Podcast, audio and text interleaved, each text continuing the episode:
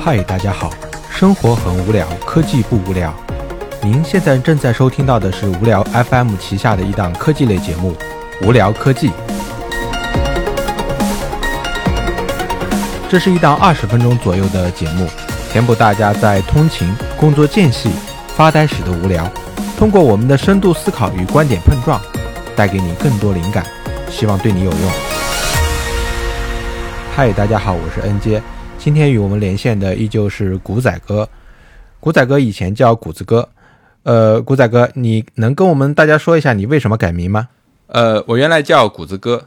呃，谷子哥的话，主要就是因为看了那个。谷子地的那个电影，然后非常欣赏这个谷子地的表现，同时呢，我又喜欢谷歌，所以就叫谷子哥。那为什么要改成古仔哥呢？那主要是因为我觉得谷子哥是时候要成长了，所以就改名叫古仔哥。那么谷，其实古古仔哥里面的这个谷是啊是谷物，然后仔是它的这个。呃，幼苗的这样一个阶段，所以，那我寓意是它是有一个嗯生机勃勃的一个开始，所以叫古仔哥。哦，好深的寓意啊！我还以为是古惑仔呢，开个玩笑，那个。古仔哥，这个果然不出意外，苹果于六月初按时召开了二零二二年度的 WWDC。那么今天我们这个就来聊一聊这方面的话题。好的，首先用一句话来概括一下你对这场发布会的感受。呃，如果只用一句话来概括的话，嗯，我会说四个字，叫心满意足。评价这么高？对对对，嗯，因为我。我是当天晚上，呃，在凌晨一点，然后准时去收看了苹果一年一度的这个科技春晚。最开心的是，就是终于等到了最后，等来了 iPad 的台前调度的功能。那我现在就是用这个功能投到显示器上来使用的。那终于解救了我的 M1 的十一寸 iPad Pro，集便携与台式机于一体，完美匹配轻便和性能使用。是不是很棒？哎，听了古仔哥说心满意足，我想了想，这个只有四个字，心都凉了。呃，我的二零二零款 A 十二 Z 的处理器版本的 iPad Pro，很遗憾这次不被支持。呃，很难想象当初苹果用这款处理器开发了 ARM 平台版的 macOS。如今不被支持，实在是说不过去。呃，就这个话，就这个问题，我也看了在国外和国内社交平台上的评论。说实话，大家都比较愤怒。我们看到苹果也就此问题进行了声明。嗯，是的。但对用两年就过时的 iPad Pro 来讲，嗯，这次你可以选择不原谅。甚至很多人把这件事归结到库克身上，说如果乔布斯在世，就不会发生这样的事情。我后来仔细也想了一下，嗯，呃，说服自己，呃，怎么说呢？时代在变，你熟悉的苹果公司也在变，在逐利与人人都能用得上的十字路口，苹果开始倾斜，仅此而已嘛。所以也请和我一样拥有2020款 iPad Pro 版本的人，呃，大家不要生气，接下来努力挣钱呗。呃，就是那句话嘛，叫。呃，你呃，昨天还叫人家小甜甜，今天就是牛夫人了。所以时代在发展，人类在进步，N 姐你要适应这种变化，不是吗？适应不了。不过，呃，今天我看到新闻，据传苹果要出十四寸的 iPad Pro。你喜欢大，那么这款 iPad Pro 的话，我觉得你值得拥有。我觉得拥有十四寸的 iPad Pro 对于这类用户而言，我认为这是一条专业线。这类人可能是设计师、插画师之类的，或者是真正拿 iPad Pro 代替 Mac 进行办公的人群。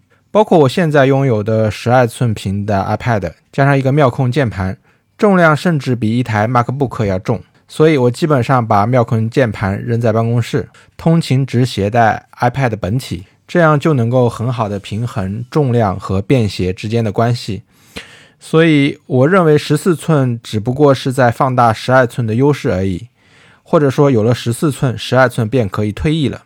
呃，我做一个大胆的设想，就是说，可能十四寸会是真正的全面屏，不像目前还存在粗边框的设计。那这样子的话，实际上十四寸的 iPad Pro 比目前存在的十二寸的十二点九寸的这个 iPad Pro 其实大不了多少。当然了，这个缩短了粗的边框，当然误触的问题到时候也会解决好。古仔哥，如果苹果真的出十四寸的 iPad，你会买吗？呃，出十四寸的 iPad，我想我应该会的啊，我会买的。但是据说十四寸 iPad 可能会有刘刘海哦，啊，因为它要把边框做细，那那么刘海必然而然的话，它就可能会出现了。那我觉得 iPad 在现阶段虽然就是还有很多的问题，但它的魅力其实就在于它的 iOS 系统和触屏带来的有别于笔记本的这个体验哦。而且我身边啊，其实有好多同事其实也在纠结说，我是要买。iPad 还是买笔记本哦？那我觉得这次升级更让 iPad 拥有了 Mac 的体验，对吧？如果软件跟得上的话，我想我会愿意为它来买单。我能够接受感叹号，但是刘海的话放在呃 iPad，包括现在今年发布的那个 MacBook Air 上面。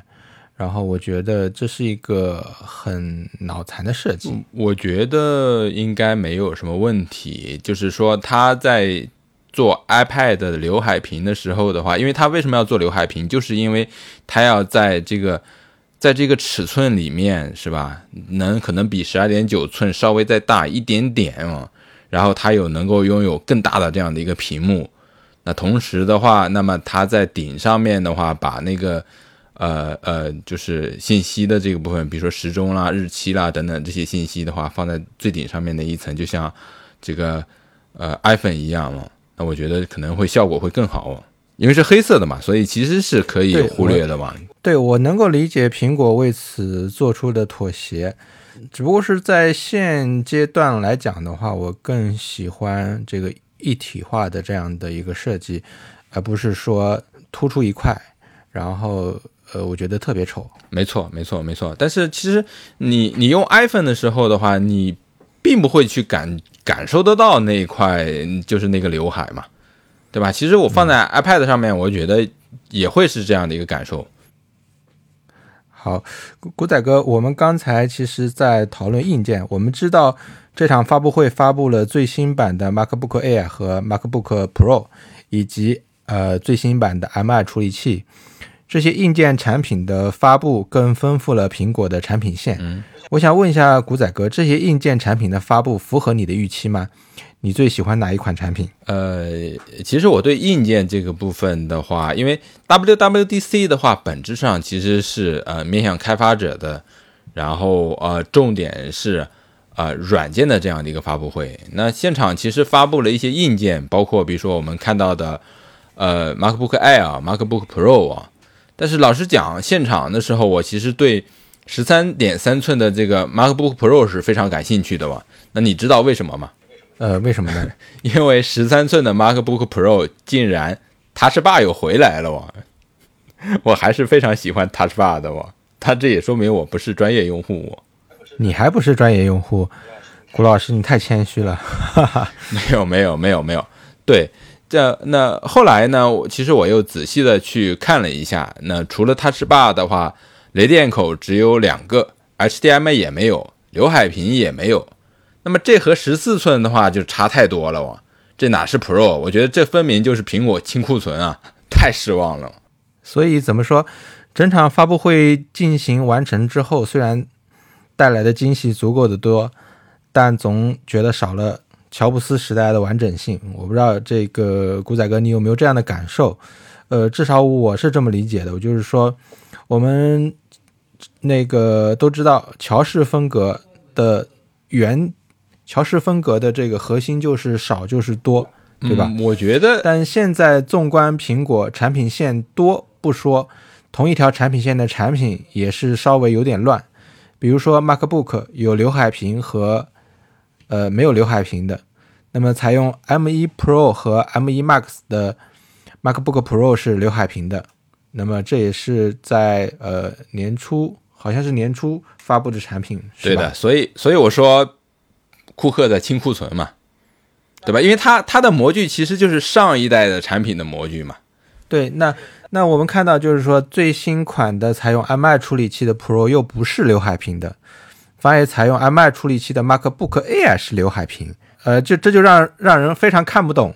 对啊，因为。最新款的 M I 的 MacBook Air，它采用的是新的模具。对，所以说按按道理来讲的话，Pro 和 Air 应该颠倒才对，对吧？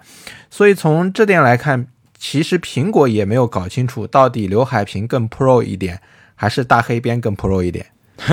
那么这个与乔布斯时代的思路完全是不一样的。呃，我记得乔布斯曾经说，人们压根不知道这个到底想要什么。直到你将产品放在他们面前，那么我们反观库克这边，则奉行市场说了算。好的，这个古仔哥，我们继续下一个话题。从乔帮主时代，苹果公司总喜欢标榜自己是一家站在科技与人文十字路口的公司。那这场发布会从人文层面说说你的感受。嗯，当天晚上看了这个整场发布会之后的话，我觉得就是有几个部分的话会非常的触动我。呃，一个就是呃，会后了之后的话，其实我上了苹果的官网，那么官网上面的话有一句话叫“个性就是力量”，所以其实现在的苹果的话更愿意去接近啊年轻的这样的一些用户群体，所以与众不同呢就是年轻的主旋律。那么包括说，你看苹果它在。iOS 这一块，它推出来了新的这样的一个锁屏的界面哦。那虽然说这是安卓厂商玩剩下的，但不可否认的一点就是，我试用下来的话，我觉得苹果是把它做到做到的这个程度是目前我所看到的最优雅的这样的一个状态。那特别是它的 emoji 的这个锁屏，我觉得非常的人文哦。那么第二个呢，我觉得就是说，它终于把 iMessage 加入了微信早就有的撤回的功能，但是呢，它比微信更高级的是，它还可以直接修改哦。所以你有没有感觉到人文关怀，而且是超大杯的哦？就这个地方，它就做的比微信要好很多很多哦。对，所以。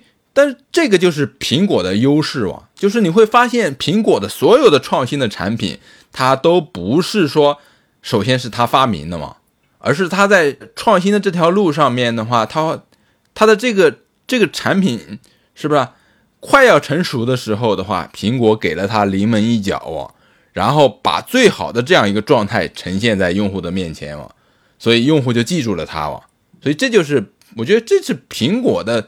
它的一个魅力的所在哦。好，我们再说一下，我觉得还有一个，当谈到人文这一块的话，我觉得，呃，但这也是个槽点啊，就是它终于在地图上添加图经典的这样一个功能了，对吧？虽然说这个功能十年前我就在国内的厂商的地图软件里面使用过了，说明啥？说明苹果还没有放弃我们，对吧？终于在二十一世纪的今天把这个项目。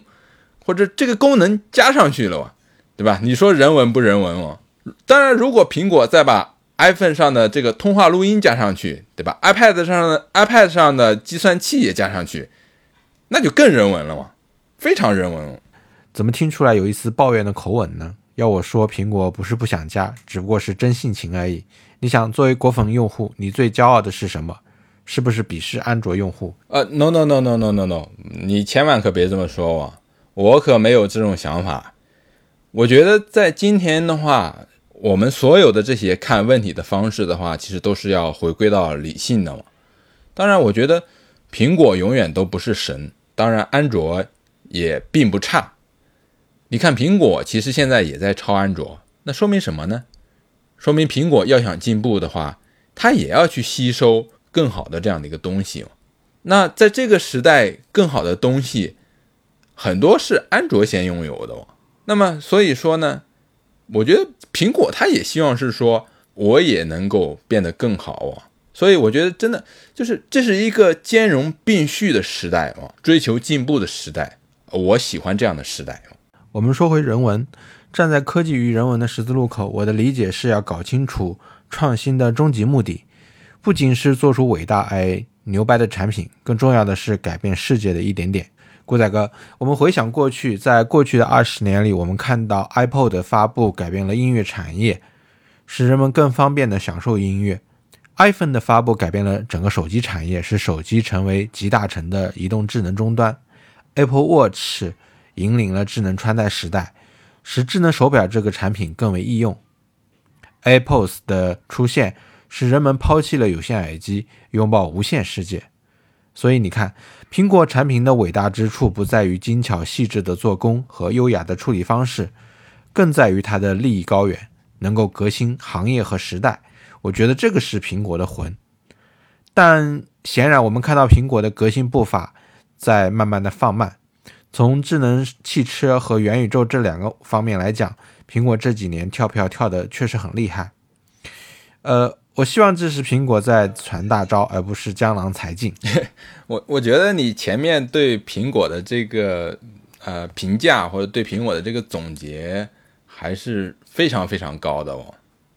啊，当然，我们其实去看苹果，包括说，啊，你刚才提到的，就是说，呃，苹果的智能汽车，啊，元宇宙，啊，甚至说我们的 AR、VR 这一部分嘛，我觉得苹果它一定是在憋大招啊，啊，特别是苹果汽车或者和这个苹果的 AR 眼镜嘛，或者说我们还并不知道的一些创新的产品嘛，我觉得我们还是值得期待一下吧。我觉得有希望总是好的。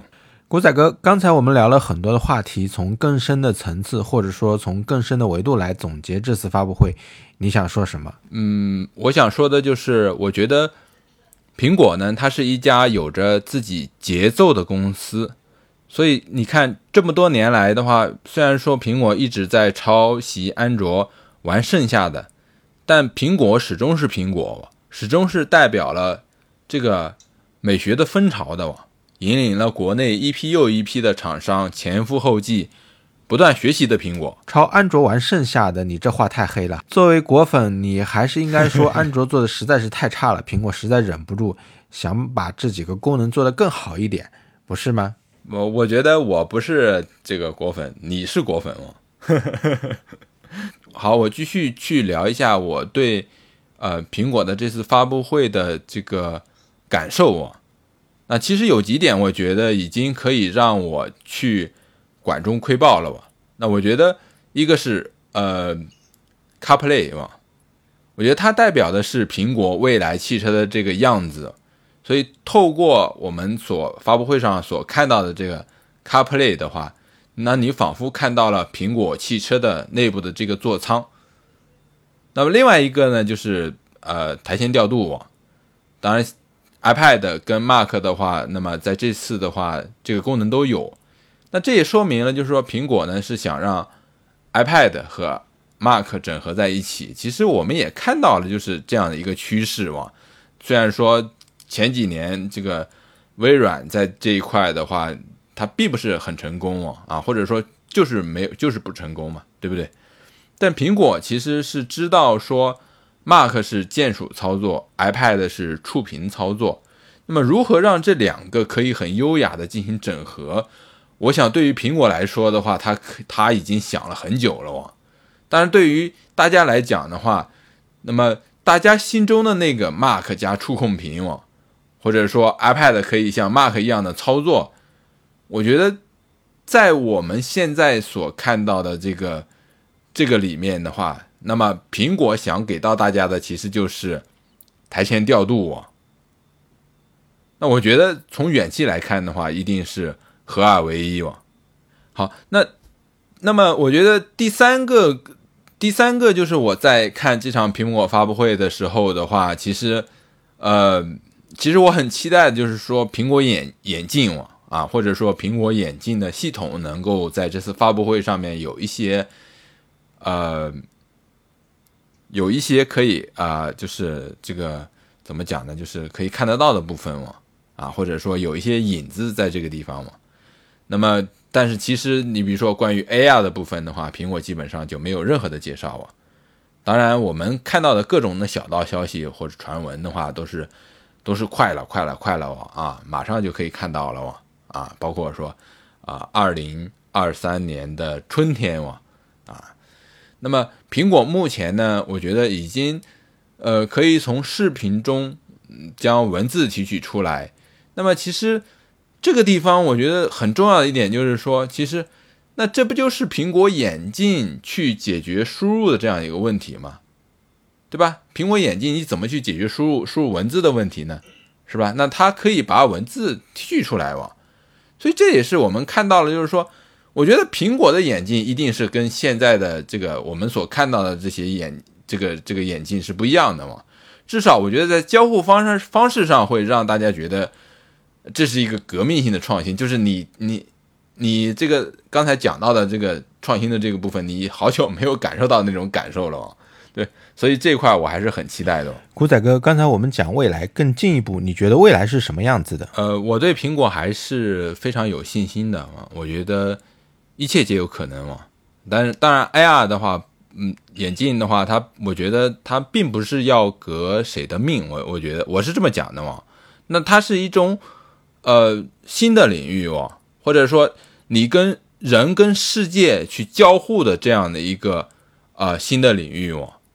所以，所以就是我，就是我对苹果的这个感受是说，其实你去你去看苹果的本领这一块的话，就是就我前面其实也说，就是苹果苹果的本领就是这东西不是我最先发明的，对吧？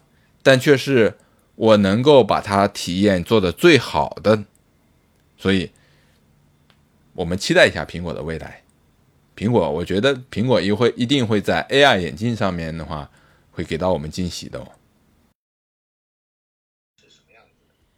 呃，对于未来的话，我前面已经讲了，就是说，我觉得未来一定是呃双重虚拟现实的这样一个社会，也就是 AR 加 VR 啊，或者你可以理解成平行宇宙终于来到这个世界了。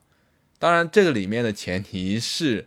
我们的技术的要要跟得上，比如说，呃，拥有八 K 的这个可穿戴的这样一个显示屏网啊，因为只有达到这样的一个精度的话，你你戴在眼睛上面的话，你才会觉得你看到的东西是一个很真实的这样一个世界哦。但我觉得最自然的这样一个交互的这个输入方式，包括更快的这个运算、更低的功耗，那这些的话都是。可以实现的嘛，所以我想在不远的将来的话，呃，我们所啊，因为啊，我们所这个看到的这个未来，那么其实就可以在我们的面前出现了。而这种可能上的这样的一个呃未来的体验的话，我认为能够给我们带来的啊最有可能的就是苹果。希望你一语言中。好了，刚才我和古仔哥聊了很多。聊得非常开心。本届 WWDC 结束了，但关于苹果的创新和未来发展的讨论依旧没有结束。我们在看到苹果超强实力的同时，也在问国内的企业什么时候能够快速的跟上来。嗯，我对国内的企业的话，我觉得，呃，我也是有信心的嘛。呃，我觉得华为呢是国内唯一一家可以和苹果掰掰手腕的厂商嘛。我们也可以真的应该给，对吧？啊罗桑一次机会，对不对？万一有惊喜呢，对不对？哈哈，罗永浩回归科技界的确值得期待。而华为、小米等国内厂商也从来没有停下创新的步伐。呃，其实不用急，给他们一些时间，要永远相信美好的事情即将发生。这也作为我们本期节目的结尾送给大家。感谢大家收听我们的播客节目。如果你对我们的节目感兴趣，请多多的支持我们。我们下期再见。好的。永远相信美好的事情即将发生。好的，欢迎大家多多给我们留言，下期再见，拜拜。